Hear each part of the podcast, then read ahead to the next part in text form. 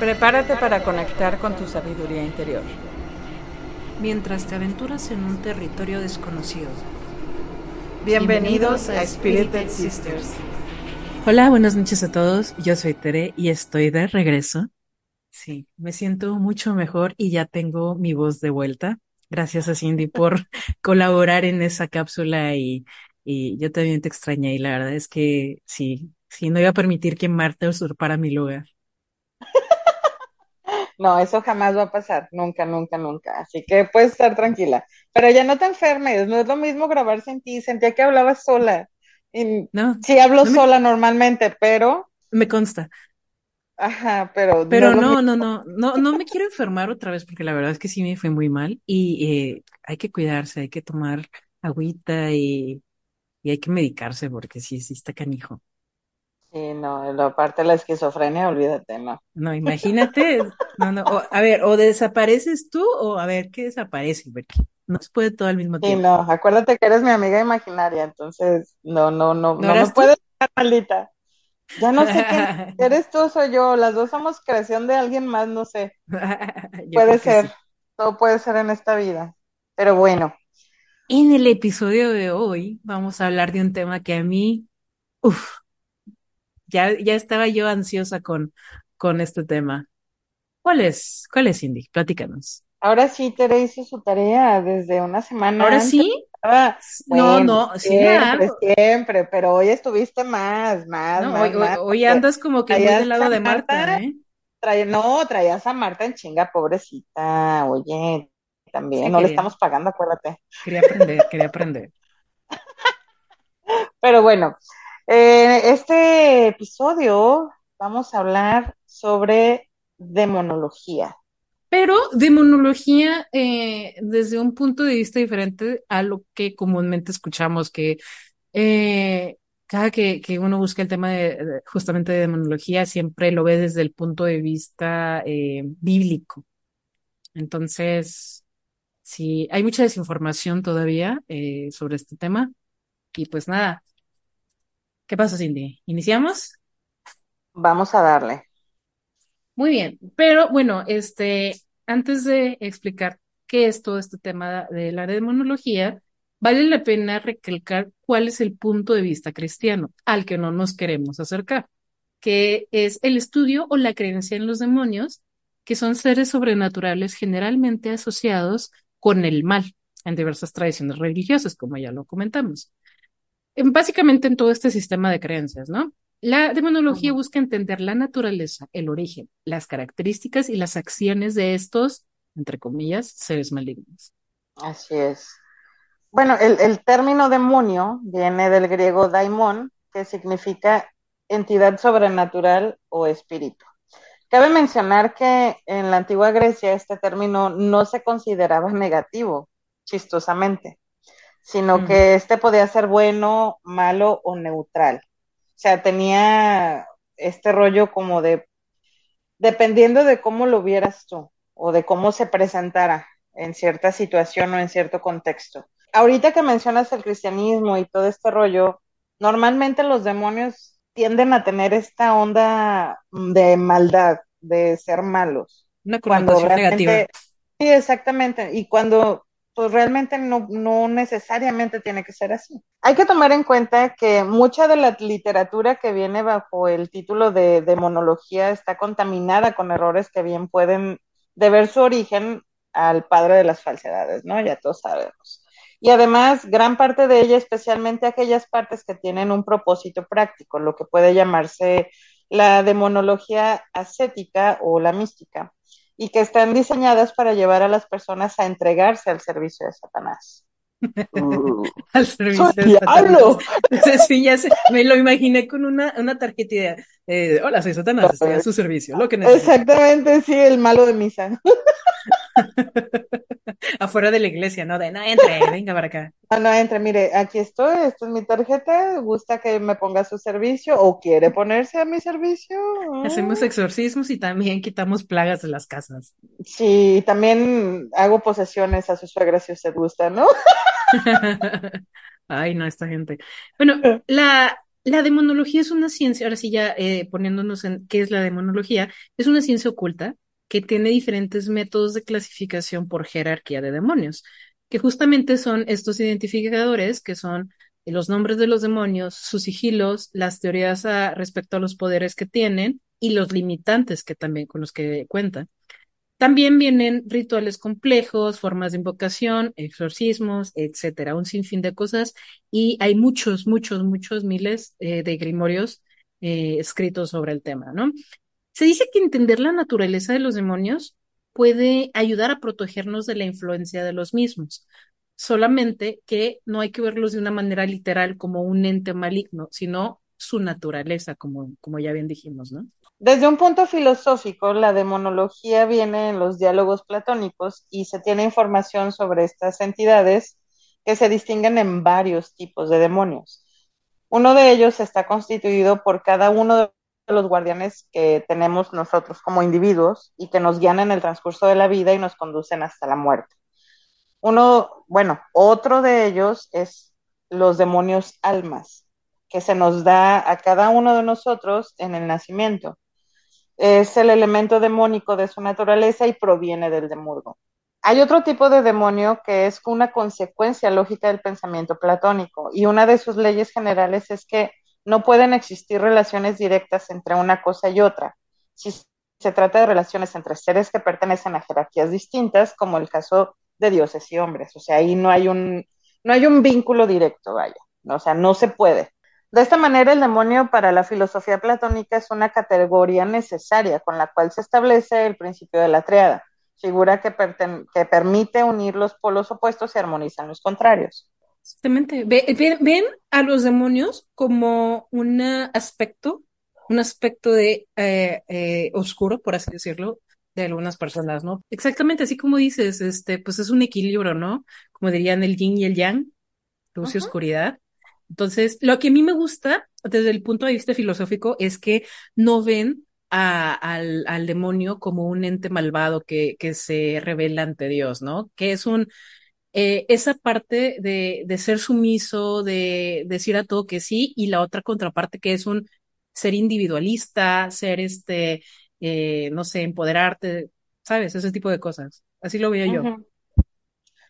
A mí me llamó la atención eh, el, el el hecho de que se nos otorgue, y lo puedo decir como entre comillas, porque esto depende también de los tipos de creencias que tenemos, que se nos otorgue un demonio cuando nacemos. Y este creo que es como el claroscuro que tenemos como seres humanos, ¿no? Que de repente podemos ser, a lo mejor, tener maldad dentro de nosotros, pero no llevarla como a cabo, pero saber que está ahí, latente. Y también el otro lado, ¿no? O sea, tener esta luz y tener como toda esta bondad o la empatía, etcétera, que tampoco es necesariamente presente o que se tenga que, eh, o que se use, vaya. O sea, tenemos como este claroscuro como seres humanos y eso es como que lo que me, me punteó un poquito. Y es que si te fijas, por ejemplo, eh, llega un punto en el que tú dices, no tienes que ser tan condescendiente con las personas, tienes que poner límites, ¿no? Y mucha gente lo ve como algo malo, como algo egoísta. Y te enseñan y, te hacen crecer con la idea de que si no lo haces eres egoísta, ¿no? Y es esa parte que la ves tan, tan, tan mal que con esa idea te quedas y no, realmente al final a la única persona a la que le tienes que dar este pues ahora sí que toda tu apertura es tú mismo, tú eres tú mismo, ¿no? Y si estás poniendo tus límites, ya estás sabiendo cómo, cómo balancear eso. No por, no porque pongas límites, es mi punto, eres una mala persona. Y fíjate que normalmente eres mala persona justo cuando pones límites.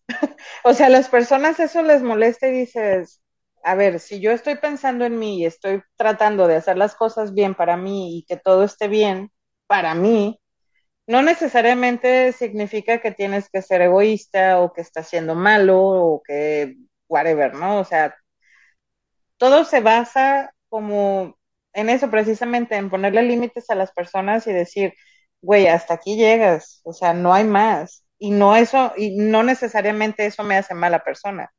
Simplemente estoy pensando en mí porque es mi tranquilidad, es mi seguridad, ¿sabes? Y ahí es donde chocan muchas personas. Es como de, ay, no es que es bien mamona porque me dijo que no. Así de, pues sí, güey, pero querías que te prestara, Exacto. no sé, ¿no? Mi nombre para comprar una propiedad. Así de, espérate, hay límites. ¿Qué te pasa? No, y, y, y deje tú de eso, o sea, ¿cuál es la definición de maldad? ¿Cuál es la definición de bondad? No para todos la bondad es lo mismo. Para algunas personas la bondad suele ser una persona que justamente es esto que me gusta mucho cuando dicen, ay, es que tú eres bien buena gente.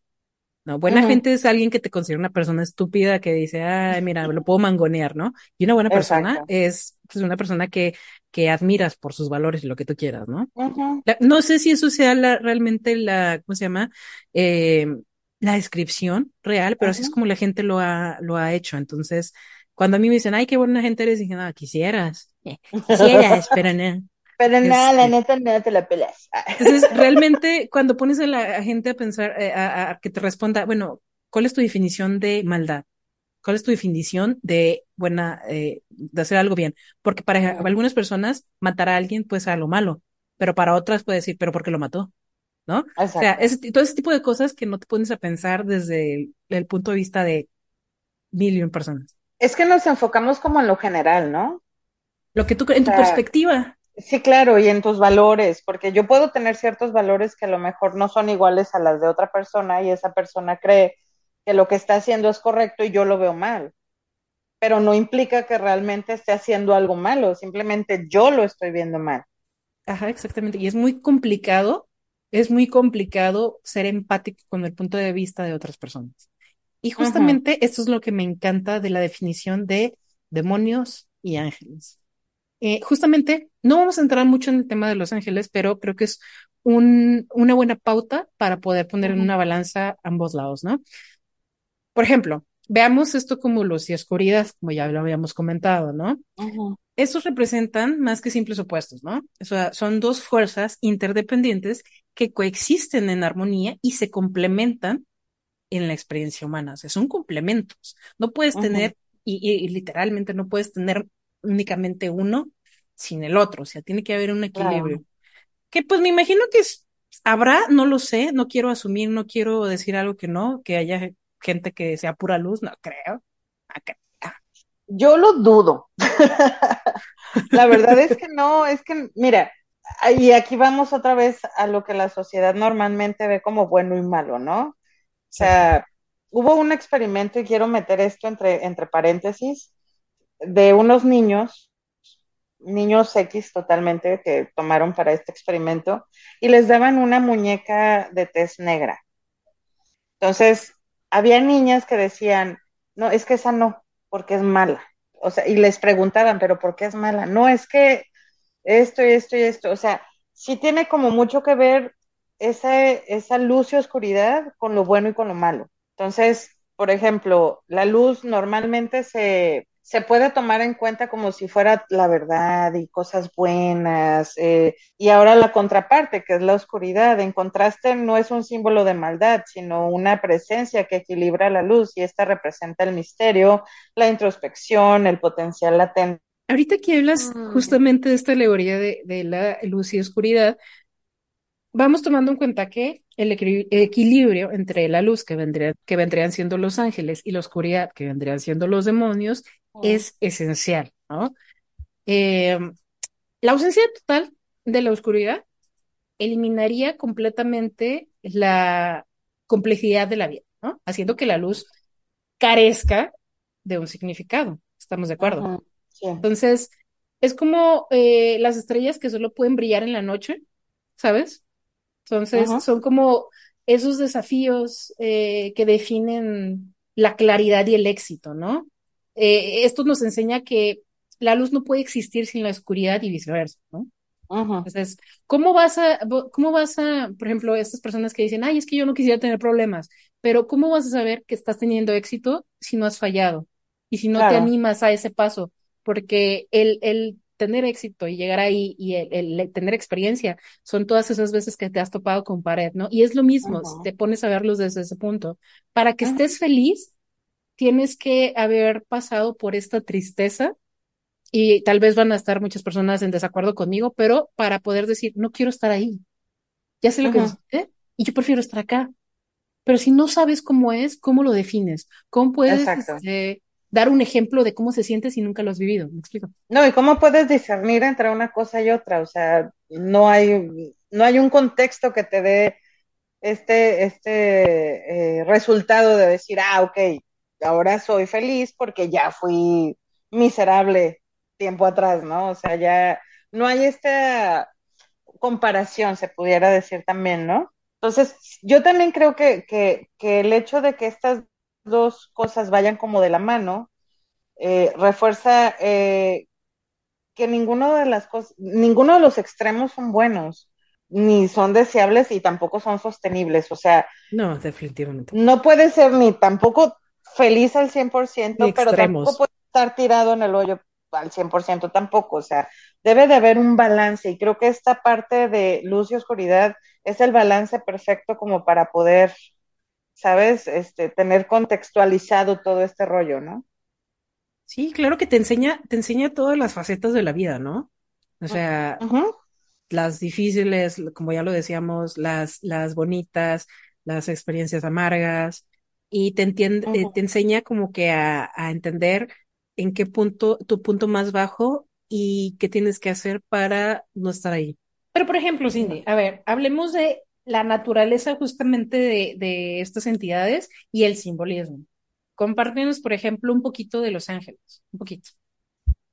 Ok, en la filosofía los ángeles a menudo se asocian con, pues, con cualidades positivas como la bondad, la protección, la guía, la sabiduría, como ya habíamos mencionado antes. Pueden representar aspectos idealizados de la humanidad como la búsqueda de lo trascendental o lo altruista. Es lo que estábamos diciendo, ¿no? De que esto, para que seas una buena persona, bueno, no sé. Sí, sí, sí, exacto, o sea, como toda la buena onda y toda esta buena vibra. Vibra alta. Sí, sí, sí, de hecho, y no, o sea, nadie de veras que sea un ser humano consciente, pensante. Al 100%. Y, nadie es feliz al 100%, nadie, la neta nadie. Y por favor, cállenme los hijos si me equivoco, pero lo dudo, lo dudo, de verdad es que no creo que nadie pueda ser feliz en un 100%. Puedes ser feliz con lo que tienes, porque hasta la gente que es, por ejemplo, no sé, alguien que es pobre, alguien que tiene muy reducido su presupuesto, por decirlo así, que no tiene como para irse a un restaurante el fin de semana o para comprarse el pollito rostizado el fin de semana, puede ser feliz. ¿Por qué? Porque se enfoca en otras cosas. Tiene carencias, como todo ser humano tenemos carencias económicas, emocionales, etcétera, ¿no? Pero nadie creo que sea 100% feliz. Me hiciste, me hiciste, este, destapar un recuerdo de la infancia en el que yo me acuerdo que estaba en un parque, puta, y esto es, creo que a mucha gente le ha pasado. Estábamos en un parque y vimos a una familia, eran dos niños, eh, la señora, el señor, eh, el señor no estaba comiendo, sacó una maruchan, la puso como en un, este, en un, una cosita así como en un frasquito, picó su cebollita, su jitomatito, y estaban comiendo los tres bien a gusto, y el, señor yo me acuerdo que estaba pues muy contento, aunque él no probó comida, y en ese momento no había entendido por qué el señor no comía. Y así de, ay, si no tiene hambre o le das comer, no sé. pero, pero son esas pequeñas cosas que dices, me duele no poder comer con ellos, pero los veo bien, ¿sabes? Entonces, ay, no sé, me, me destapó ese recuerdo de la infancia. A eso me refiero, que no eres 100% feliz. Puedes tener muchas cosas, pero no eres 100% feliz. Y esa gente que anda con esa bandera de, oh, la felicidad. Love bombing le llaman, love bombing.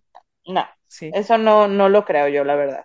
Y fíjate que, eh, por otro lado, los demonios eh, suelen simbolizar aspectos negativos como tentaciones, influencias corruptoras, la destrucción, pero realmente representan nuestras luchas internas y nuestros deseos oscuros, como le llaman, las debilidades que tenemos como humanos, ¿no?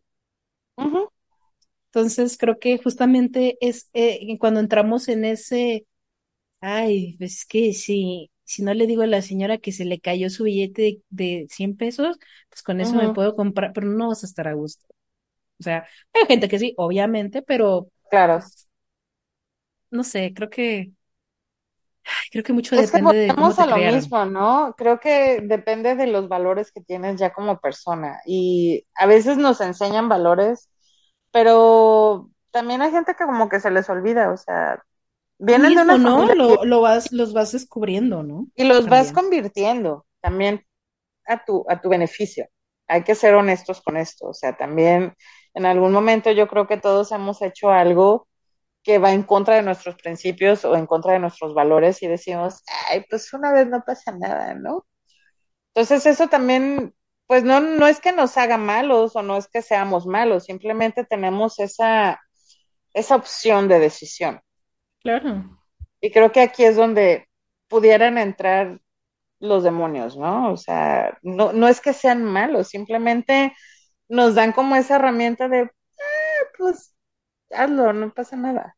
Exactamente. Y, y no, y como dices, no tiene que ser malo, porque si no lo haces, no sabes, ¿no? Exacto. Y, y, y si no sabes, ahí te pierdes del evento canónico, diría la chaviza de ahora, pero de significa a, a esa experiencia y a las consecuencias que traen los actos, ¿no? Pues justamente Exacto. de eso se trata. Pero bueno, ¿cuál es la dualidad entre estas, eh, estas entidades? El concepto de ángeles y, de demonios en la filosofía a menudo, pues sí reflejan como esta dualidad inherente, ¿no? En la naturaleza humana. Las figuras simbolizan las fuerzas opuestas que luchan dentro de nosotros, o sea, la constante elección entre el bien y el mal, la luz y la oscuridad, volvemos a lo mismo, ¿no? O sea, no es que no es que sea malo o bueno, simplemente es como este rollo que nosotros mismos tenemos por todo lo que tenemos aprendido, eh, que, que, se convierte en una lucha, ¿no? De, de, luz y que si es oscuro o es luz o es bueno o es malo. O sea, al final como que viene siendo lo mismo, ¿no? Revolvente, vaya. Y, y eso aquí cuando viene la evolución y la transformación de ambas, ¿no? Que, bueno, se puede considerar como metáforas de la evolución personal, ¿no? De esta búsqueda a la, a trascender, ¿no? Uh -huh. Ángeles representan el impulso a la superación, crecimiento, mientras que su contraparte, los demonios, simbolizan los obstáculos que tenemos que enfrentar para alcanzar nuestro, un estado de mayor plenitud o, o sentirte en el éxito que lograste por fin llegar al punto que tanto querías, ¿no? Después de tanto uh -huh. desmadre, por fin estás en donde tú querías. Y justamente es la evolución y la transformación. Que de ahí también se pudiera hacer lo, bueno, una pequeña reflexión de la sociedad y la cultura, ¿no? ¿Cómo? Que, ¿En qué sentido? O sea, las representaciones de los ángeles y, y, pues de los demonios a menudo reflejan las actitudes y valores de una sociedad en un momento dado, ¿no? Estos pueden ser utilizados para explorar cuestiones éticas y morales, así como para también analizar y, y, y pensar o, o, sobrepensar los dilemas y los desafíos que tenemos como humanos, ¿no? Vale la pena recalcar y mencionar y dejar muy claro que la palabra Satán significa adversario, no diablo. El diablo. El diablo. claro, o sea, claro. creo que eso sí es bien importante porque la mayoría escucha Satán y ay, no, el diablo, o cosas malas, o es, no, Satán, la palabra en sí es un adversario, realmente ni siquiera es nada lo que no es nada tenemos malo. nosotros en, en, nuestra cabeza que ya tenemos aprendido, vaya. Es que la gente dice Satanás, el diablo, Lucifer, Belcebú, cuando todos esos son diferentes. Cuando Sí, Satanás sí, sí. era el gato de la bruja del 71. Oye, ¿viste la foto de la bruja del 71 de joven? Wow, Madre yo esa mía. bruja. Qué Esa mujer bruja tan chula. guapísima. La neta sí está muy guapa. Muy, muy guapa la bruja del 71. Wow. Pero bueno, este, Volviendo al tema. volviendo al tema. Fíjate que justamente hablando de, de, de lo que mencionamos, hay una trinidad satánica. Que tal vez sí hay algún satanista o al escuchándonos en este momento, o sea, son libres de compartirnos sus conocimientos y de educarnos. La Trinidad Satánica. ¿Quiénes son estos eh, personajes? Satán, Lucifer y Belcebú. Pero vamos a hablar un poquito de cada uno, ¿no? En lo que me rasco, Cindy, ¿nos puedes platicar de los tres, por favor? Ok, Satán es la deidad central del satanismo. Se presenta como una figura rebelde y que es promotora del individualismo, ¿no? Este te da como, como esta libertad de ser. Lucifer se considera el ángel caído y una figura de maldad. Entre en el satanismo es considerado, así, claro, entre comillas, en el satanismo se considera pues un guía espiritual al final. Eh, Belcebú se considera uno de los principales demonios y en el satanismo es una entidad protectora. Ahora, si se fijan cada uno, por ejemplo, Satán es eh, esta figura que dice, tú no necesitas ser un borreguito, ¿no? O lo que dicen que la ovejita negra, ¿no? O sea, si tú tienes eh, eh, algo diferente y, y exiges tus derechos y lo que tú quieras, y tú eres una persona de voz y voto, adelante. O sea, tienes toda esa pauta de hacerlo. Lucifer, una guía espiritual. Cuando eres una persona cohibida, que se deja llevar mucho por el que dirán de las personas y todavía tienes todo eso estigmatizado, Lucifer es un buen guía a ayudarte a desenvolverte en este tipo de cosas, ¿no? Quitártelo y decir, ¡pum! Y Belcebú, bueno, como ya lo mencionamos, es un ente protector, ¿no? Cada, cada uno tiene su, eh, ese, ese lado en el que, en el que trabajar, por así decirlo. Sí, claro. Creo que es importante mencionar la demonología dentro de la psicología. Ahí, ahorita hay un caso en, en Italia donde dos, dos masculinos eh, mataron a dos femeninas. esta, eh, a mí me llamó mucho la atención esta noticia porque tienen esta psicopatía de demonopatía. Ya lo habíamos hablado en el episodio de, de los exorcismos, donde la persona cree estar poseída por un ente maligno que le habla o que los hace hacer cosas, ¿no? Eh, en este caso, uno de, las dos, uno de los dos masculinos tiene 16 años, llevaba terapia, o sea, no era alguien que nada más estaba ahí existiendo en la ¿no? vida. Que eso está más cabrón Es como, no todavía. es como porque de, ay, se lo inventó para zafarse de la poli. Exactamente, o sea, no fue como, no están usando la demonopatía como para no hacerlo responsable de sus actos.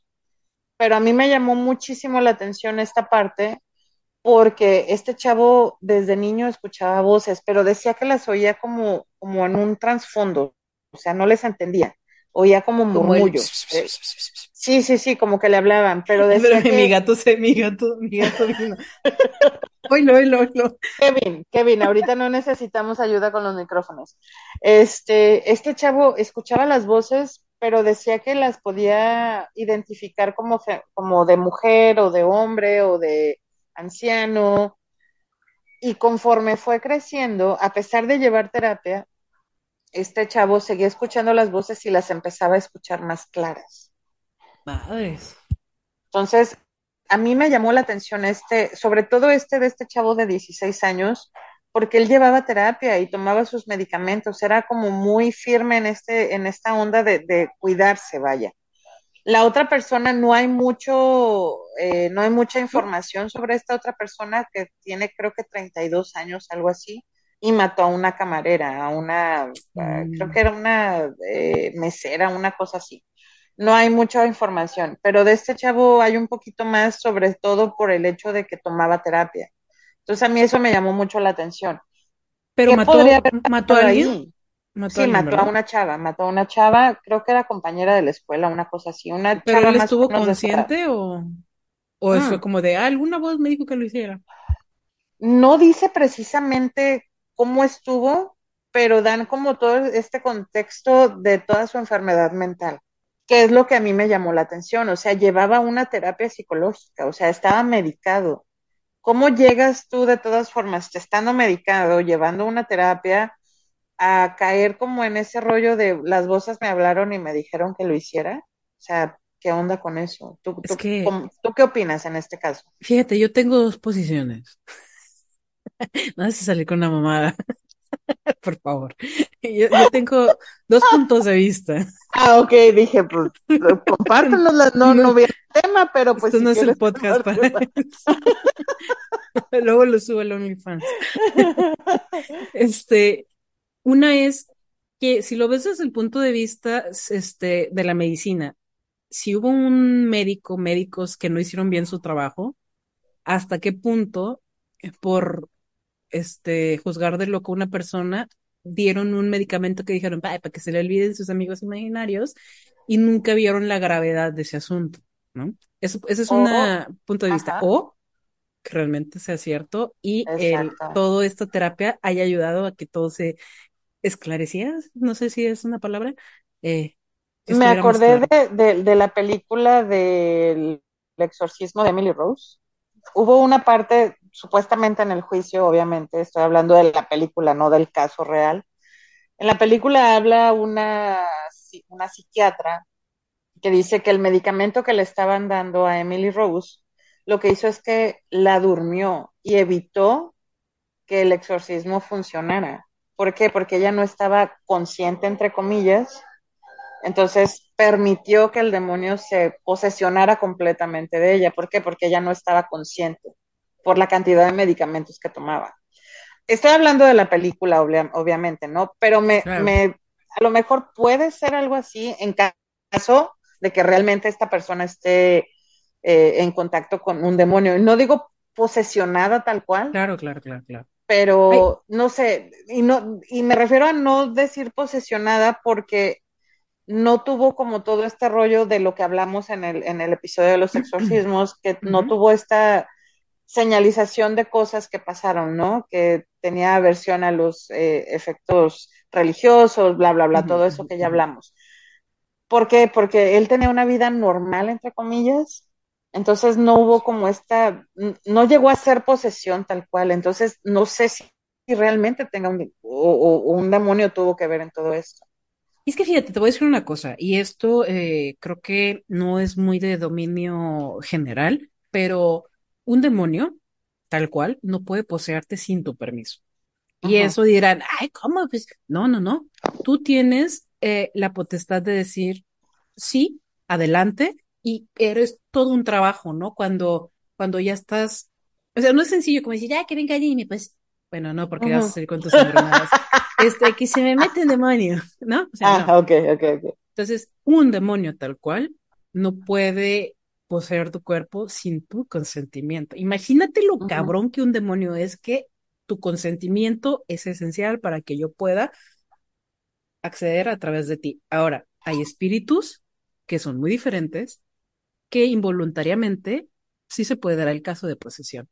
Posesión es espíritus bajo astral y demonios, pero la diferencia es que uno tiene un poder, un demonio no le va a interesar un cuerpo humano así este X, ¿no? Es un, ¿qué vamos a obtener a cambio ambos para poder entablar este trabajo y prepararte? Y un espíritu dice, pues ahí le ve, ¿no? Sí, yo quiero hacer mi desmadre.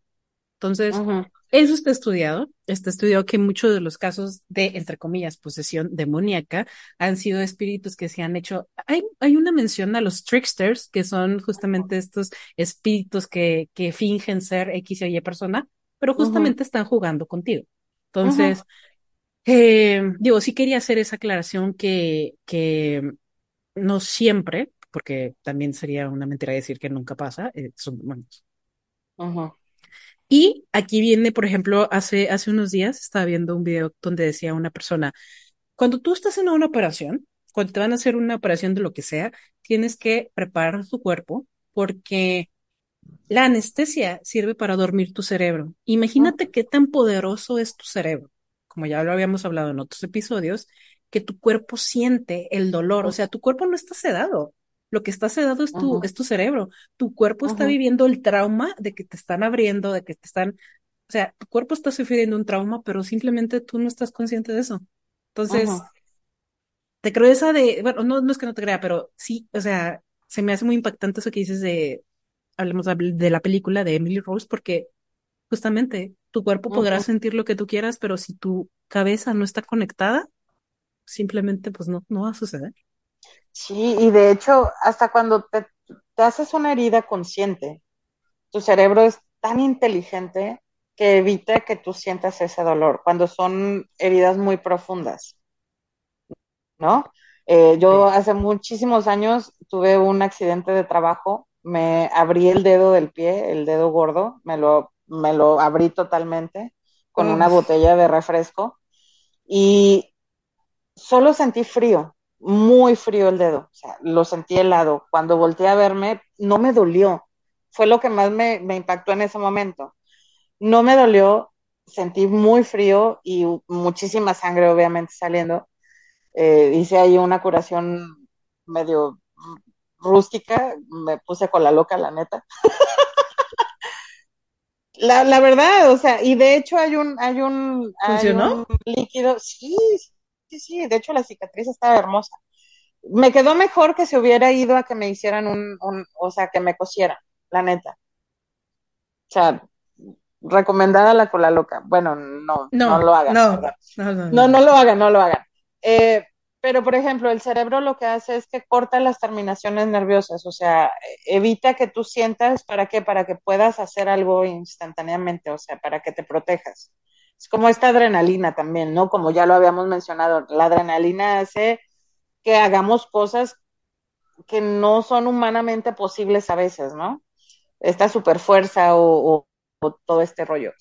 Pero volviendo al tema, sí tiene mucho que ver, yo creo, también lo de la medicación. En este caso, en caso, hablando eh, de la teoría de que pues sea cierto, que no sea eh, una enfermedad mental maltratada, creo que sí puede hacer, tiene esa constante, ¿no? De, de bueno, si a lo mejor sí estaba medicado, puede ser que el, lo sea lo que fuera que trajera un demonio, lo que sea, pues sí tuviera como todo este control sobre la persona, ¿no? No, no sé, es que a mí eso me llamó la atención, que, esta, que este chico estuviera medicado, que tuviera terapia, que fuera, o sea, que estuviera como consciente de, de, de su mal, entre comillas, y aún así haber sucumbido como a este rollo de haber matado a alguien, ¿no?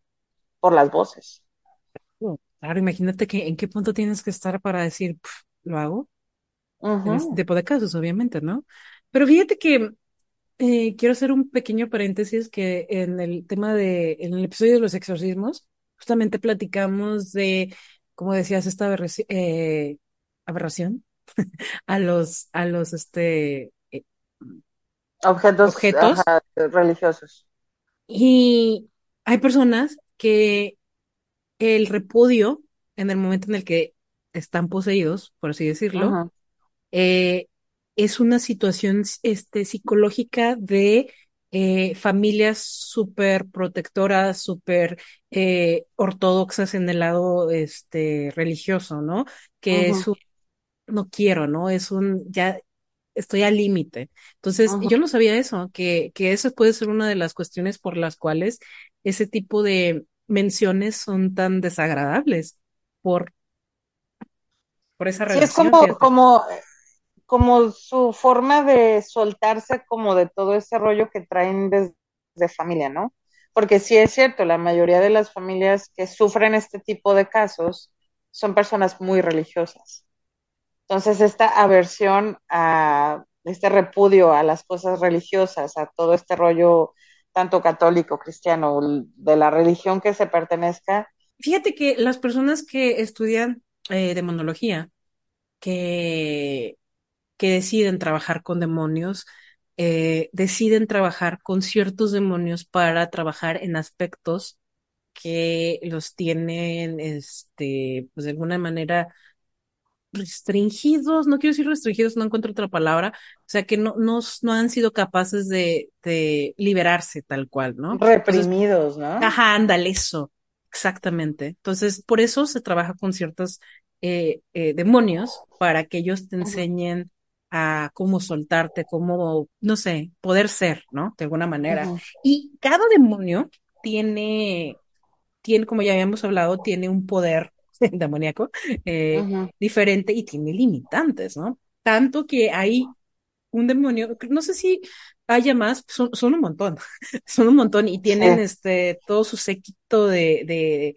de ahí legiones, ¿no? Pero uh -huh. hay un demonio justamente que él sigue esperando algo así, este, el, el regresar al cielo después de X años, pero bueno, eh, lo vamos a mencionar más adelante en lo que, lo que me acuerdo. podríamos mencionar algunos, por ejemplo, y eh, cómo están constituidos o cómo es la, la, descripción de cada uno. Yo diría que los, los tal vez los más nombrados o, o, los más conocidos, como para que también las personas que no saben les dejen de tener este, este temorcito, ¿no? Sí, sí, sí, me late. Sí, porque si nos ponemos a hablar de todos los demonios, este, Nunca acabamos. este episodio sería como de 10 partes más o menos. Sí, sí, sí. Y está, no, está muy cabrón. Eh, como para comenzar, podríamos hablar de Asmodeus, por ejemplo. Este es el príncipe del infierno. Dentro de la demonología judía y cristiana, Asmodeus es considerado uno de los demonios más poderosos y malignos, ¿no? A menudo se le relaciona con la lujuria y la lujuria desenfrenada. en el libro de COVID, que es parte del Antiguo Testamento apócrifo, eh, Asmodeus es presentado como un demonio que pues ponía en peligro los matrimonios de Sara, por ejemplo, pero pues finalmente es expulsado por el arcángel Rafael, ¿no? Estamos hablando de cristianismo y judaísmo. Claramente. En el Ars Goetia eh, es un tratado de demonología del siglo XVII que viene en la llave menor de Salomón. Asmodeus es mencionado como uno de los demonios que puede ser invocado, perdón, convocado y controlado por un mago o un invocador. En este contexto se le describe como un demonio con habilidades para enseñar artes y ciencias. O sea, es un demonio inteligente, güey, no es cualquier pendejo. Todos, todos. No, está cabrón. Pero que también puede causar caos y destrucción si no se lo maneja correctamente. Y aquí no es él, es el que, o sea, él no es el que causa el daño sino el invocador. Si no lo sabe invocar correctamente, hace un pinche desmadre el güey. Es que es como todo, con un gran poder. ¿Cómo era? Es el del, la, el del tío, este, eh, con un gran sí. poder viene una gran responsabilidad. Responsabilidad, eso, exactamente. Eso, exactamente. Sí, o sea, el de, este, este demonio um, se me hace interesante porque es, es un güey que te enseña y te enseña ciencias y te enseña arte y, o sea, es un güey muy cabrón. Pero si no lo manejas bien o si no lo trabajas bien, te va a hacer un pinche desmadre que no vas a saber ni por dónde te metieron los putazos, güey. No, y además, o sea, hay que, hay que tomar en cuenta que es, es un, es un ser oscuro, ¿no? O sea, claro, es una sí, energía sí, fuerte que si tú no tienes la capacidad mental y fortaleza de manejarlo, lo, o sea, obviamente se van a apoderar de ti, porque también es posible. O sea, si los estás invocando, claro. es porque tienes un punto en el que puedes poner un límite de decir, vamos a trabajar, no te pases, no me paso, ¿no? Uh -huh. Y hablar un poquito sobre eh, lo que mencionaste de eh, la llave menor de Salomón. Eh, este es un, es un, personaje que justamente se dice que eh, le pidieron que hiciera una, no sé si es una iglesia y luego no me acuerdo, en tanto tiempo, ¿no? Y a él le dieron un anillo con el que podía este, eh, manejar a X cantidad de demonios para que le ayudaran a construir el, el, ¿cómo se llama? Este monumento, la iglesia, lo que sea. Y una vez este, hecho, pues que encerrara su, su anillo, pues para que no liberara a estos demonios, ¿no? Eh, eso es uh -huh. lo que cuenta la, la historia. Por eso se llama la llave menor de Salomón. Pero bueno, vamos siguiendo con una que a mí la verdad es que este me bueno, antes de antes de continuar con ella, eh, Asmodeus es muy conocido por ser esa eh, hormiguita lujuriosa entre las relaciones extramatrimoniales en ese uh -huh. de, ay, pues vamos de aquí para allá, pero depende de cómo lo veamos. Entonces, claro. sí, siempre, siempre hay que, hay que verlo con distintos ojos, no con lo que se nos dice.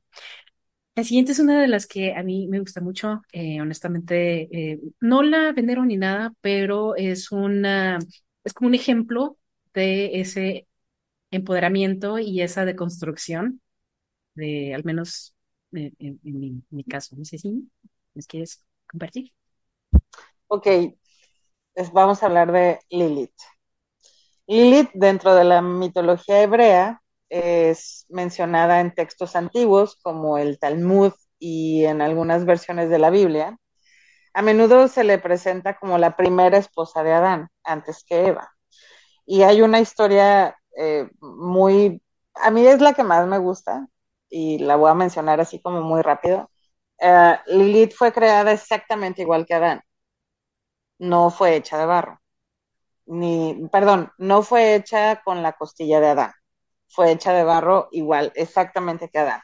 Pero Lilith, pues era muy hocicona y no se dejaba y era como que, pues qué pedo, tú y yo somos iguales, como porque yo te voy a venerar a ti.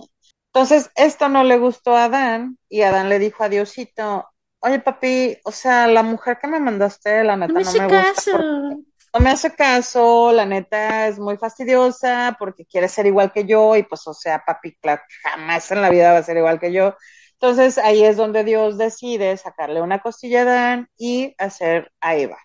Entonces a Lilith la destierran del Edén y pues la mandan a vagabundear ahí porque pues no quiso ser la, no, no quiso ser el tapete de Adán, vaya, ¿no? Entonces Lilith, por eso mencionaba Tere esto de la, del empoderamiento y de, toda esta calidad de mujer que tiene ella.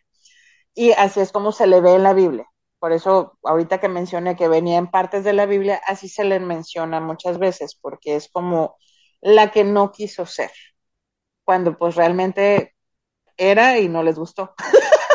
Eh, dicen, dicen que este, y hay muchas historias de eso, pero también hay mil relatos, ¿no? Que Lucifer estuvo enamorado de Lilith.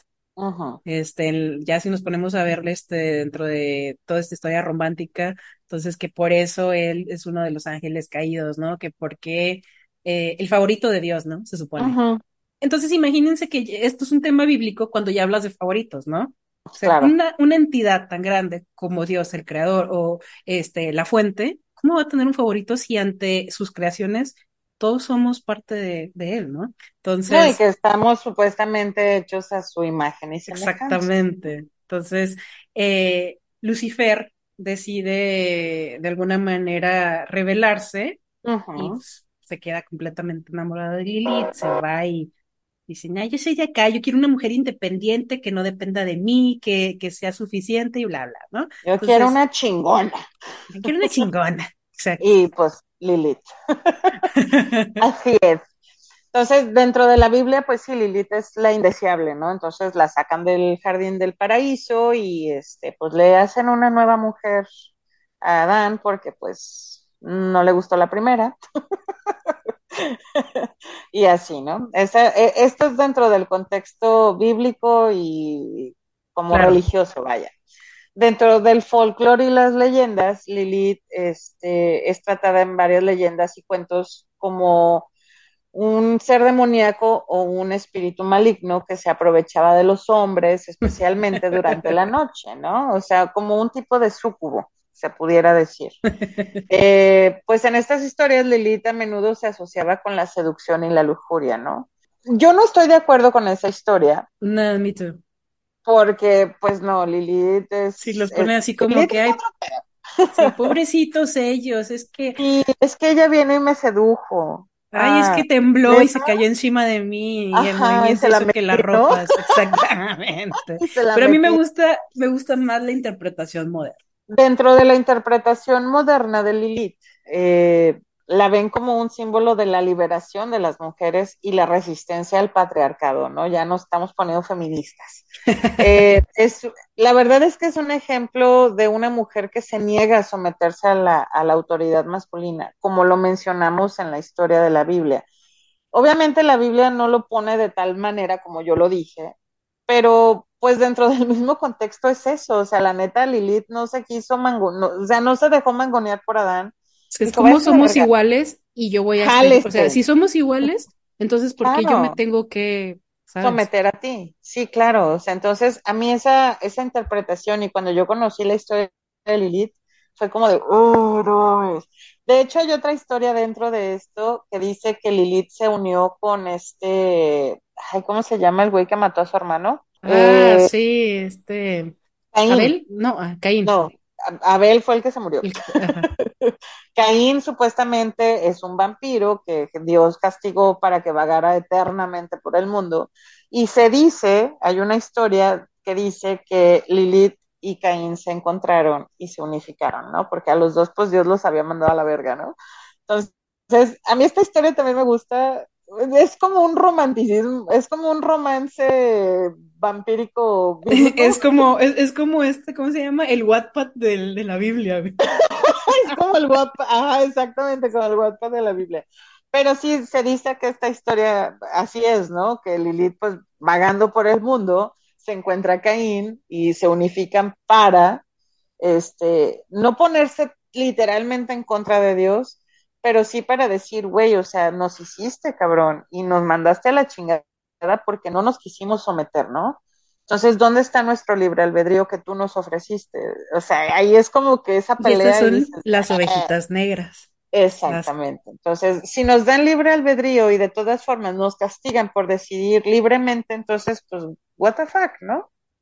Ahora, ¿qué se trabaja o qué cositas así por superficiales se trabajan con Lili? ¿No? Justamente este eh, empoderamiento femenino, uh-huh. eh, descubrimiento sexual, porque Lilith es muy sexual, ¿no? Claro. Entonces, eh, si tú eres una persona que está muy cohibida o que tiene todo ese tipo de temas como muy estigmatizados, el trabajo con Lilith justamente es muy sexual, ¿no?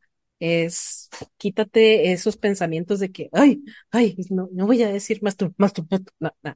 Quítate todo eso y dilo tal cual, ¿no? Más lo digas, vívelo.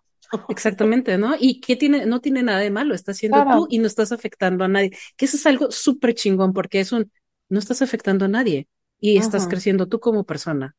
Claro. Chingón. Y, dices, Y no aquí es donde yo vuelvo a repetir mi dicho. Mi libertad, mi libertad termina donde la tuya comienza. Entonces, ahí hay un respeto mutuo y mientras, mientras tú hagas las cosas libremente y no afecten la libertad de los demás, Sí. haz lo que tú quieras, güey. Ahí, ahí hay una, eh, me encanta, hay una chava que yo escucho en, en un podcast que, que justamente en algún momento platicó su experiencia con Lilith y Lucifer. Eh, Ella tenía todo, ella creció en una, este, pues una familia súper, súper, súper, este, cristiana, así, pero ortodoxa. Entonces, justamente tenía esto, estos estigmas, ¿no? Y dice que en algún momento ella explica, o sea, mucha gente, pobrecita, la, la, la atacaron mucho, pero la verdad es que cuando, cuando te eh, cuenta sus historias dices, wow, ¿no? Ella dice que este, Lilith la preparó porque dijo, te vas a masturbar, te vas a masturbar y me vas a ofrecer a mí eso, eh, pues con lo que yo te voy a enseñar. Y ella era, obviamente no la veía tal cual, ¿no? Era una energía y es un, entre, eh, entre comillas, sostén mi mano mientras tú haces eso. Pero y- ella no era como que decía, a ver, gente, calma, ella no hizo cosas conmigo, no, no, no. Ella simplemente estuvo presente para que yo me desahogara, para que yo aprendiera a quitarme todas estas cosas y esto, ella estuvo ahí y yo se lo ofrecí a ella, ¿no? Y fue una manera de, de ella de decirme, ves, si pudiste, eres capaz de hacerlo y mira. ¿a quién herimos y qué No te pasó nada, claro. ¿Y qué ganó, qué ganó Lilith, por ejemplo? Pues el orgasmo que le, que le propo- eh, proporciona esta chica. Entonces, ese tipo de cosas trabajas con estos demonios, ¿no? Como de- decíamos, cada uno te enseña diferentes cosas que tú quieres trabajar de ti mismo. Ah, viene otro que es muy mencionado en las canciones de Mago de Oz. Sí, sí, yo era de las personas que escuchaba Mago de Oz y me gusta mucho, así que me vale. Eh, pero con, con, con Chema. La fan, la fan no vino. Este, Pero a ver, tú háblanos entonces de Astaroth. No quiero. Sí, Ya no quiero. ya no quiero decir nada. Ya nada más vengo a interrumpirte. Bueno, eh, en demonología, Starot es considerado uno de los demonios más poderosos y pues más mencionados, ¿no? Tradicionalmente se vincula con el conocimiento oculto, artes eh, mágicas, perdón, sabiduría oscura, y se, a menudo se le representa como una apariencia, apariencia angelical y muy seductora. Astaroth es uno de los demonios que se menciona en el Ars Goetia, en el Tratado de Demonología del siglo XVII. Eh, como ya lo mencionaste, es muy, muy parecido. Y de nuevo, eh, Astaroth viene a enseñarte todos esos este, eh, poderes oscuros y esa, esa parte que está prohibida, ¿no? Ese conocimiento de que tú como ser humano no, no puedes, eh, No deberías adentrar, no deberías adentrarte. Claro. Dentro de las religiones neopaganas y esotéricas, eh, Astaroth es interpretado de manera un poquito diferente.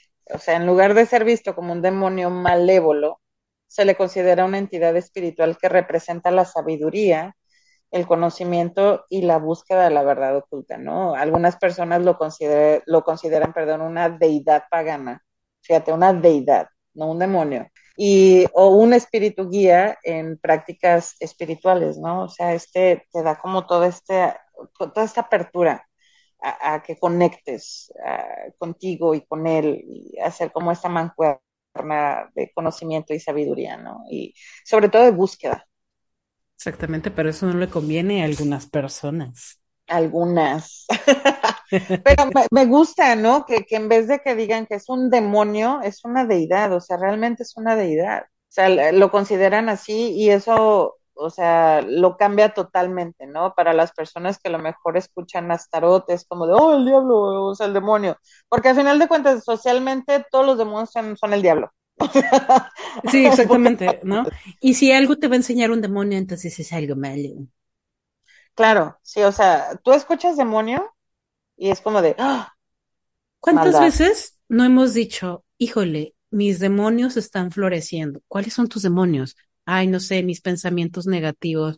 Y justamente el lidiar con tus demonios no es sacarlos, eliminarlos, ¿no? Es aprender a vivir con ellos y hacerlos parte de, porque nunca se van a ir. Y si tienes esa mentalidad de que en algún momento se van, más difícil va a ser para ti, ¿no? Es un, ok, está este pensamiento este, intrusivo, ah, déjalo pasar y sigue con tu vida, ¿no? Es que muchas veces utilizamos como todo este rollo negativo para justificar nuestros, ¿cómo se puede decir? No nuestros actos malos, sino de cosas que no queremos hacernos responsables. Sí, claro, y luego hay gente que abusa de eso, ¿no? O sea, hay gente que dice, ay, es que si ya sabes cómo soy, pues ¿para qué? Entonces, no es como un, o sea, ya lo utilizan como excusa, ¿sabes? Es un, no, pues uh -huh. es que si así soy, pues ni modo, pues ¿Para qué me preguntas? Pues te friegas, ¿no? Dices, sí. pues que mensa yo, sí, ¿para qué te preguntaba, no? A la chingada. pues sí, sí es cierto. Entonces, no sé, creo que a veces eh, el usar este tipo de, como, como mencionabas, ¿no? Que mis demonios florecen, no, eso es parte de ti, no es que sean demonios, son cosas que tienes que hacerte responsable si las vas a hacer. No, pero sí, o sea, tienes que ser responsable hasta de lo bueno y de lo malo, o sea, de los dos extremos. No puedes sí. ir por la vida diciendo, ay, es que el demonio interno que tengo me obligó a hacer este tal cosa. La neta no, no se puede. Luego están estos ridículos que dicen, es que yo tengo la energía de, de Lilith y así soy, soy una ah, malota. Y, cállate, cállate. ya cállate, por favor. Respétate. Ya te vimos, siéntate. respétate tantito. Güey, es como, por ejemplo, yo, por ejemplo, que trabajo con, con Ecate, ¿no? Es como si yo dijera, no, es que Ecate me posee cada noche y yo por eso, no mames, claro que no, así no funciona. Y perdón si ofendo a alguien con esto, es que pero si la gente... neta no funciona, no funciona así. No es porque, no es como que, no porque trabajes con una deidad significa que la deidad te posee y tú haces cosas en nombre, no, claro que no. Perdón, pero así no va, no funciona no, así. No, no, no. Como esa gente que dicen que, o sea, yo comprendo eh, y trato de ser empática con la gente que se casa con sus deidades, uh -huh. así decirlo, como si fueran su propiedad. Pero yo digo, hay un extremo, dices, es que soy únicamente de mi deidad y en la noche tenemos intimidad. Dices, no, no, no, no. O sea, no. que tú te lo estés creyendo y, o sea, imagínate. Sí. Sí, imagínate lo que estás dejando entrar al creer eso, ¿no? Sí, claro, no, y es que así no funciona. Pero bueno, ya hablaremos de ese tema en otro episodio. Claro, ya tendremos Vamos, un especial sobre Kate, de hecho. Sobre Kate y sobre las diosas. Estaría padre. Pero bueno, creo que podríamos mencionar esta vez a Belial o Belial. Uf. En el Antiguo Testamento, eh, en la Biblia específicamente, en el, el, término Belial se utiliza en varios pasajes para referirse a individuos o grupos impios. O sea, no es una persona, son grupos. Eh, el término a menudo se utiliza para describir a personas corruptas o renegadas que actúan de manera malvada y se oponen a la voluntad de Dios y se encuentran en los textos, en los salmos y en los libros de Samuel, ¿no? Eh, dentro de la demonología, eh, Belial ha sido con, eh, retratado como un demonio poderoso que está asociado a la maldad, a la perversión y a la corrupción. En algunas fuentes se es considerado, perdón, uno de los principales eh, del infierno y se le asocia con la seducción y la degradación moral. Ahí es cuando ya vales para pura madre, ¿no? Eh, Belial es mencionado en tratados de demonología como el Ars Goetia, como ya mencionamos en la llave menor de Salomón. Eh, eh, y esto es repetitivo en algunos de los demonios, ¿eh? no es como que no, no todos están dentro de esto, pero sí algunos de los importantes, entre comillas. Y fíjate que este, justamente como lo interpreta eh, toda esta norma religiosa, eh, lo ve como alguien que busca la autoexpresión y la liberación personal, que si volvemos a lo que ya estamos hablando, ciertas casas religiosas lo ven mal, eso lo ven mal, porque tienes que adaptarte a sus normas y a lo que ellos establecen, porque ¿cómo quieres tener tu voz y voto? O sea, no, no, eso está mal, tienes que hacer lo que nosotros decimos. ¿No? Entonces, por eso. En algunas eh, corrientes esotéricas y ocultistas, el nombre de Belial eh, pues es asociado con entidades o energías que representan la rebelión y la autonomía individual, como mencionabas, ¿no? O sea, este, este demonio, entre comillas, eh, pues es un ser libre y nomás quiere hacer sus cosas y lo tratan de reprimir y como lo reprimen, pues este güey se, se levanta y dice, no, ni madres, a mí no me vas a hacer. Entonces, el hecho de que se defienda, se pudiera decir, se pudiera entender de esta forma, es el daño que hace, ¿no? Exactamente, y muchos lo ven como traición justamente porque no siguen sus ideales, porque es un, está bien tú, pero yo no quiero ser parte de, yo tengo esta expresión y eso es lo que yo voy a seguir, y es un, no, ah. es que tú, el diablo. Sí, sí, o sea, es, es un rebelde, yo soy un rebelde sin causa. ah, no, ¿verdad? No soy un rebelde. Ay, perdón. Es... Así no iba la canción. y creo que cerramos con este conteo con el que les dije al principio, que ya, ya tuvimos oportunidad de, de, de investigar un poquito para no decir ahí cosas a medias, que es eh, Phoenix, Fénix, FedEx. No, no es cierto, es este. ¿Cómo, cómo señora? ¿Cómo señora? No me digas señora. Phoenix. Phoenix. Phoenix. Phoenix. Phoenix. En algunos lados se dicen Phoenix. No, Phoenix no. No, Phoenix no es. Félix. Phoenix. Félix. Félix, el gato. Félix. ¿Qué? Lo bueno es que investigamos, güey. No, es que, no, sí, sí sé, pero no sé cómo se pronuncia. Es el PEX, o sea. Bueno, lo vamos a ver cómo se escribe. Exactamente, Fénix. ¿no? Eh, es, él es considerado uno de los demonios que aparece en The Lars Goethe, como ya lo habíamos mencionado, descrito como un príncipe demonio con una apariencia de ave fénix. Fénix. Perdón, es que se, me va el pex.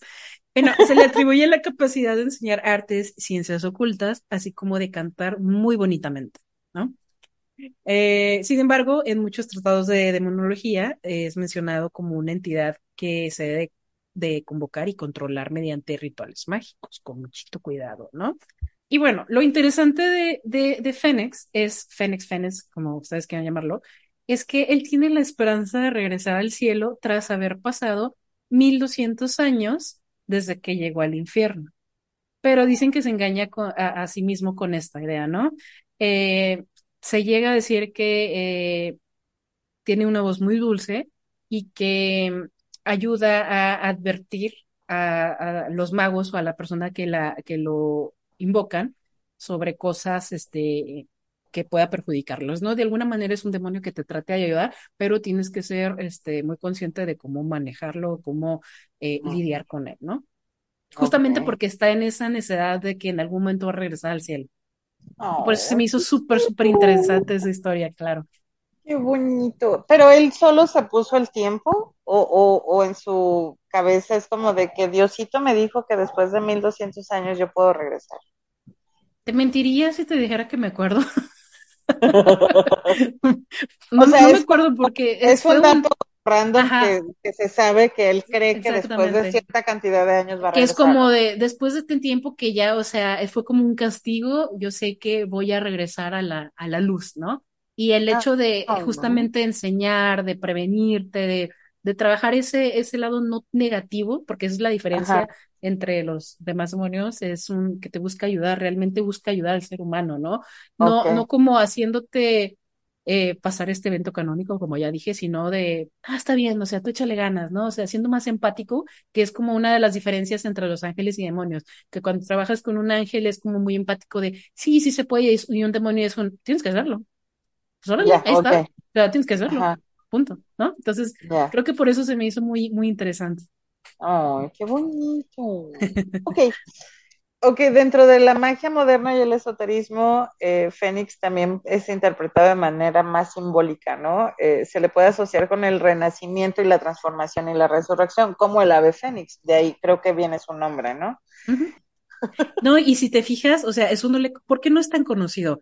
Porque a, a los estudiosos eh, religiosos no les conviene expresar que un demonio es un de las cenizas renaces, porque es como una autosuperación, cosa que no les conviene asociar a un demonio con la autosuperación, ¿no? Sí, De claro. si me caí, me levanto, ¿no? Y es. ¿sabes? Como es échale ganas, mijito.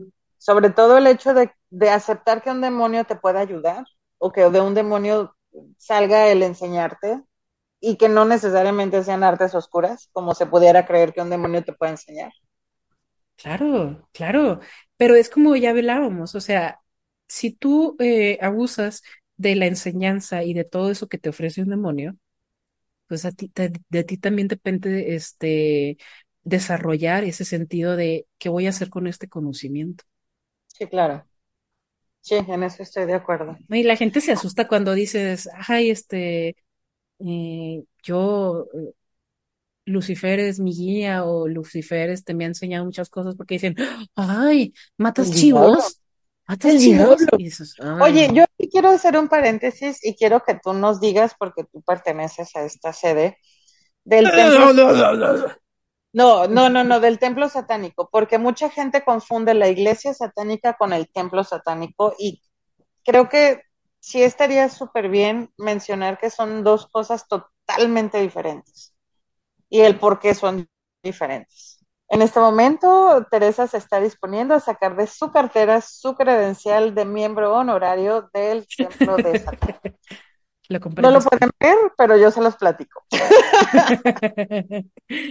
Está en inglés, está en inglés, pero la verdad es que eh, los, los mandamientos, tal cual se, se los muestra la, la, el templo satánico, son, son muy Once. neutrales, son ¿no? once.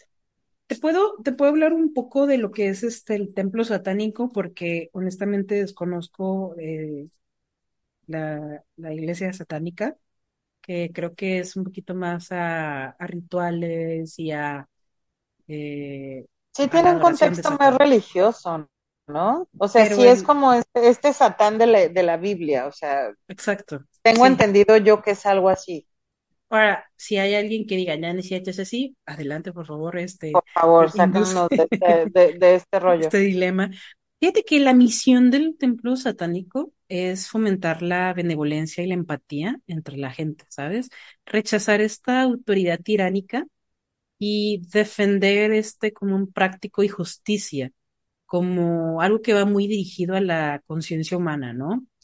Como llevar a cabo tus este, actividades nobles guiadas por la, tu propia voluntad, no por la voluntad de alguien más, ¿no? De que así como yo lo digo, así es, no. O sea, tal cual lo dice tu voluntad, pero justamente para no adentrarnos en todo, eh, en todos, voy a mencionar algunos de los principios, creo que son los este, más relevantes.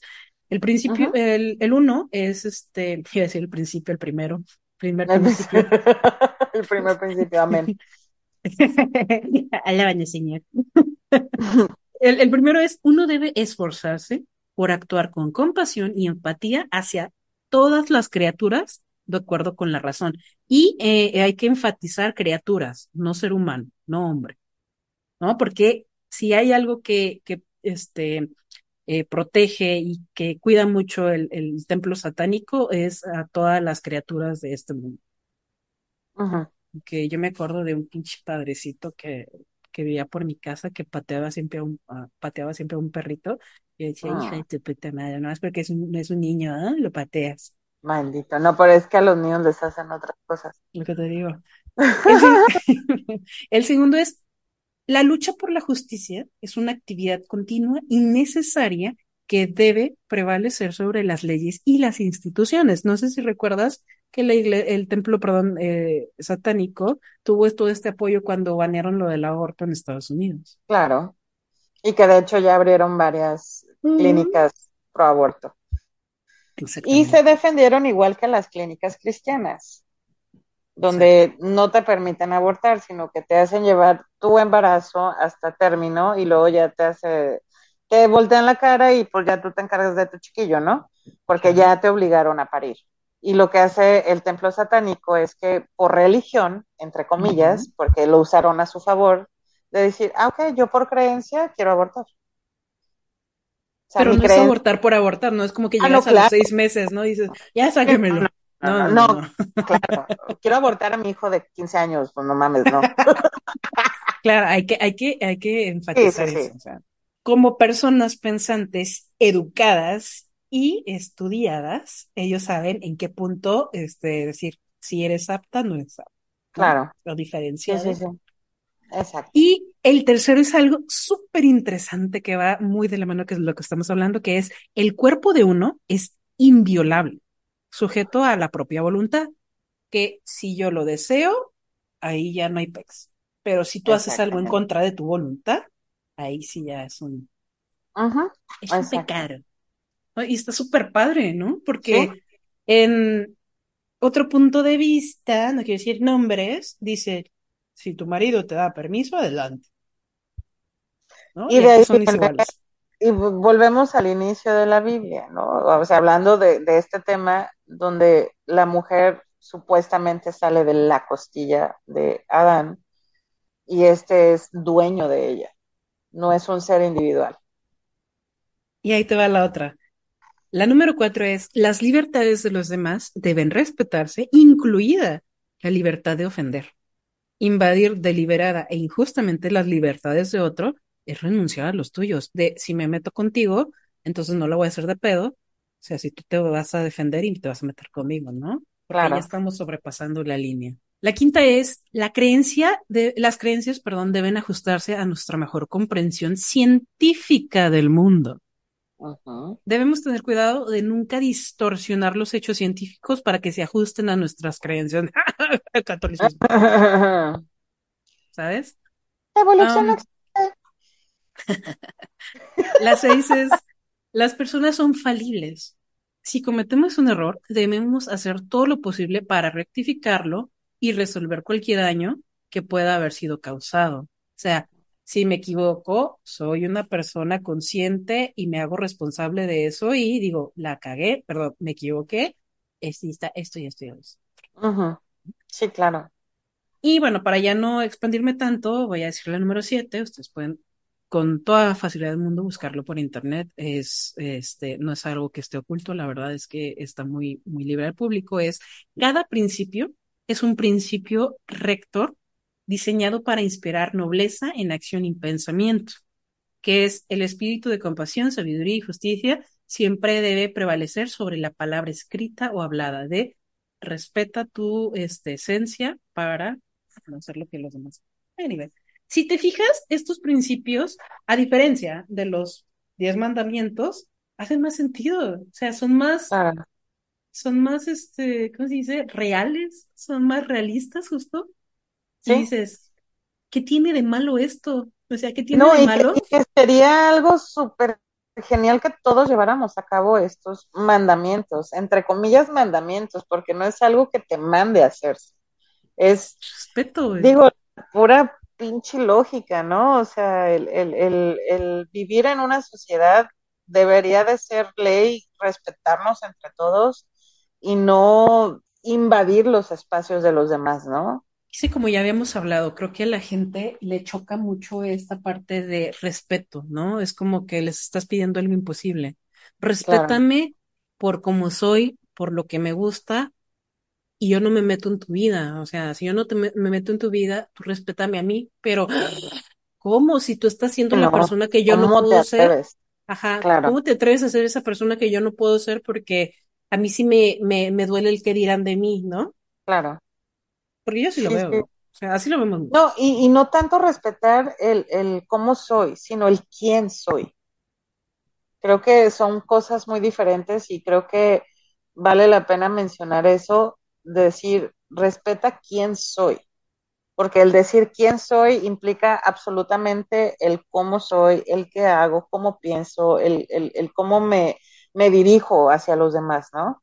Y así como yo te trato con respeto, yo espero por mínimo lo mismo, ¿no? Exactamente. Y eso es lo genial de, eh, de ver otras religiones, ¿no? Claro. De, por ejemplo, hay, hay muchos pecs con, a mí los de la luz del mundo me repatean los ovarios.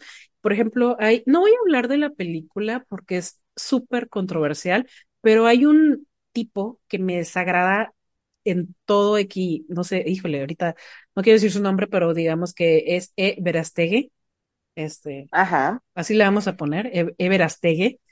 Que se dedica a hacer películas así con un toque cristiano, ¿no? Y que casi, casi, casi todas al final terminan con un amén, ¿no?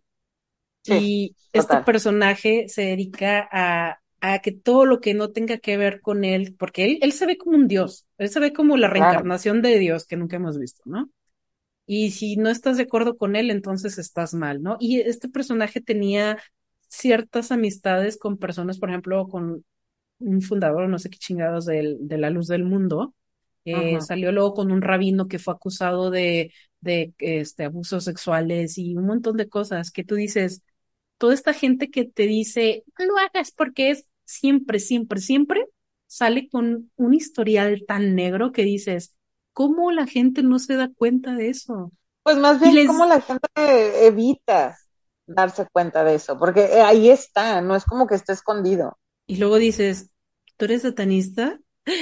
Ay, seguramente matas bebés. Y dices, no, güey, o sea, tu religión, tu pastor violaba muchachas. O sea, y tú vienes a decirme, sí, la, claro, o la, sea, no- la religión, tus creencias, eh, no te hace lo mejor. O sea, es la, cada persona, ¿no? Tanto claro, hay personas que, que están metidas entre un satanismo eh, extremo, que sí se dedican a hacer estos rituales súper, súper feos de, de, de matar personas, como hay casos de sacerdotes que abusan de niños y lo primero que hacen es decir, es que los niños tienen la culpa porque nos provocan, como este hijo de claro. puta madre de Marcial Maciel, ¿no? Y como muchos otros, que su defensa es que el niño me sedujo. Y también cabe aclarar que no todos los sacerdotes son malos, obviamente no, como en to- todas las religiones. O sea, la religión no es el problema, es la persona que la la lleva. Así claro. volvemos al tema con los demonios. Los demonios no son malos, es como los manejes tú, es como tú, como, como tú los trates, vaya. O sea, mucha gente puede decir, es que los demonios no existen.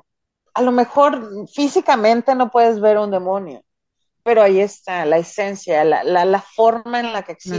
Ahí, naturaleza, exacto. Entonces. A lo mejor pensaron que no tiene nada que ver esto que estamos hablando, pero sí, o sea, todo va como unificado. Y repito, la religión no es el problema, son las personas que la llevan a cabo. Claramente, claramente, este extremo, este extremo, eh, que justamente ahorita hablábamos, ¿no? Los extremos son malos, los extremos son malos porque te hace cegarte y, y hace que te pelees a contra viento y marea de que no, esto está bien y, y aunque yo sea un asco de persona, si yo voy y doy mi diezmo y lo que tú quieras y, creo en esto y me uno a esta multitud de gente, voy a ser perdonado, ¿no? claro. Entonces, eh, justamente dábamos estos ejemplos como alegorías de luz y oscuridad para saber qué hay detrás de este estigma de una entidad demoníaca, exacto. A la gente le mueve mucho las historias de terror, los podcasts, los programas en los que te cuenta una persona, es que un demonio me dijo que le entregara el alma de tal persona y que yo iba a hacer bla, bla, bla. O sea, un demonio en primer lugar, eh, hasta donde yo tengo estudiado, nunca te va a pedir tal cosa. O sea, Claro. nunca te van a pedir la vida de otra persona porque no le interesa. No le interesa tu nivel de maldad, porque si quisieran, o sea, en un tronar de dedos, si lo viéramos de una manera li- literal, te destruyen, ¿no? claro. Pero veamos estos demonios como que ya saben que viene, cuál es su papel en esta tierra, ¿no? Hasta dónde meterse y hasta dónde no. hasta dónde actuar y hasta dónde decir, ah, pues mira, no me interesa, si quieres, pues adelante, pues bueno, ¿no? Entonces, creo que es la diferencia con nosotros los, los seres humanos, que sí tenemos esta sensación de, y si lo hago, y si no lo hago, ay, no lo voy a hacer, o sea, es, o sea, no somos tan directos, ¿no? De que o es azul o es verde, y punto. Sí, totalmente de acuerdo. Digo, cabe mencionar que también, como todo, eh, dentro del tarot y de las artes adivinatorias, existen eh, mazos con eh, orientados a demonología, está, eh, no vamos a entrar mucho en detalles porque se nos iría el tiempo, pero está el tarot de Tot, está el tarot del Goetia, está el tarot del Demon, está el de, de Occult Tarot, entre mm, un montón. Nada más ahí quiero mencionar que si en algún momento llegan a ver eh, de Occult Tarot, está muy bonito, pero personas que han estudiado ese tarot y que tienen muchísimo más este conocimiento dicen que la, la relación que ahí viene sobre el cada demonio no es muy certera, o sea, que está un poquito muy biblializada. No es una palabra que exista, pero me sonó bien para este ejemplo. Y la más certera es el Goetia. Entonces, siempre vale la pena investigar eso para que no se dejen llevar por información que, bueno, ya saben, lo que escribe la gente no siempre es la realidad y nos cuesta trabajo llegar hasta alguien que diga, ah, no, es que mira, así es, ¿no? claro. Sí, el Goethe a mí me gusta mucho, fíjate. Yo, yo lo tengo, pero no lo sé usar todavía. Eh, alguien me dijo que me iba a pasar una guía, pero no me la han mandado. Eh, pero bueno, eh, físicamente los tarots estos están muy bonitos. ¿Por qué? Porque tienen mucha simbología y tienen muchísimas cosas dentro de ellos. No son como los otros de los arcanos y, el, el, tarot normal, se pudiera decir, ¿no? Entonces, son un poquito más pesados para hacer, para usarlos y pues sí, refieren un poquito más de, de, pues de práctica y también de conocimiento, ¿no? Conocimiento, claro. Sí, sí, sí, porque justamente no tienen que ser tomados a la ligera por el tipo de aprendizaje y de cosas, eh, bueno, más bien de resultados en lectura que te pueden proporcionar. Yo, por ejemplo, el Goetia yo lo utilizo no como tirada de lectura porque realmente no me siento preparada para, para hacerlo, pero sí saco un demonio, por ejemplo, al mes, es un, ¿qué energía? ¿Qué energía necesito reforzar este mes para, este, no sé, fortalecerla, ¿no? Y me sale, no sé, eh, eh, un demonio que me dice naturaleza y descripción, este, resiliencia, ¿no? O, por ejemplo, decisión propia, eh, pensar en ti, amor propio. Hay, hay unos que dicen amor propio. Eh. Entonces, dices, what the fuck, ¿no? ¿Por qué un demonio? Porque llega ese de si no soy suficiente para los demás y si no le gusta a los demás, y ese es el PEX que necesitas trabajar. Claro. Sí, es muy interesante ese Goetia. Se los vamos a dejar ahí en los show notes algunas de las eh, cartas para, para que lo vean un poquito. Pero dentro de los tarots, eh, desconozco yo mucho todavía los que manejan demonios. Eh, lo único que tengo yo es el Goetia, entonces todavía no lo uso tal cual así, porque no, no me he dado tampoco el tiempo de investigarlo y de practicarlo, ¿no? Pero... Mañana te paso el PDF. No, no lo decía tanto por eso, sino que también yo no me he dado el tiempo de investigarlo y de leerlo y de ponerme a observar cada una de las cartas, que es lo que normalmente tenemos que hacer cuando tenemos un tarot en nuestras manos, ¿no? No tanto para interpretarlo, sino para conocer tu tarot. Y yo creo que este ya vamos cerrando con este tema y además tenemos que ir a abrirle a Marta porque se quedó, este, le quedaron las llaves este dentro del carro, entonces tenemos que ir a abrirle. Ay, Marta, ay, Marta, yo no sé qué vamos a hacer con ella. Lo bueno es que no la pagamos. Todavía, así que síganos, compártanos para que nos hagan. Para poder comprarle gancitos al menos. Y poderle pagar a Marta con gancitos.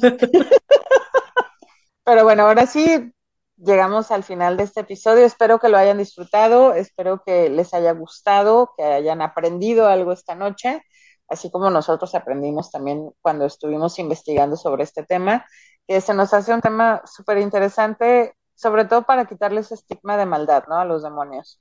Exactamente, está tan profanado ese tema que decidimos que era justo hacerle justicia Ay, bueno, disculpe la redundancia, pero hacerle un poquito de justicia, ¿no? Claro.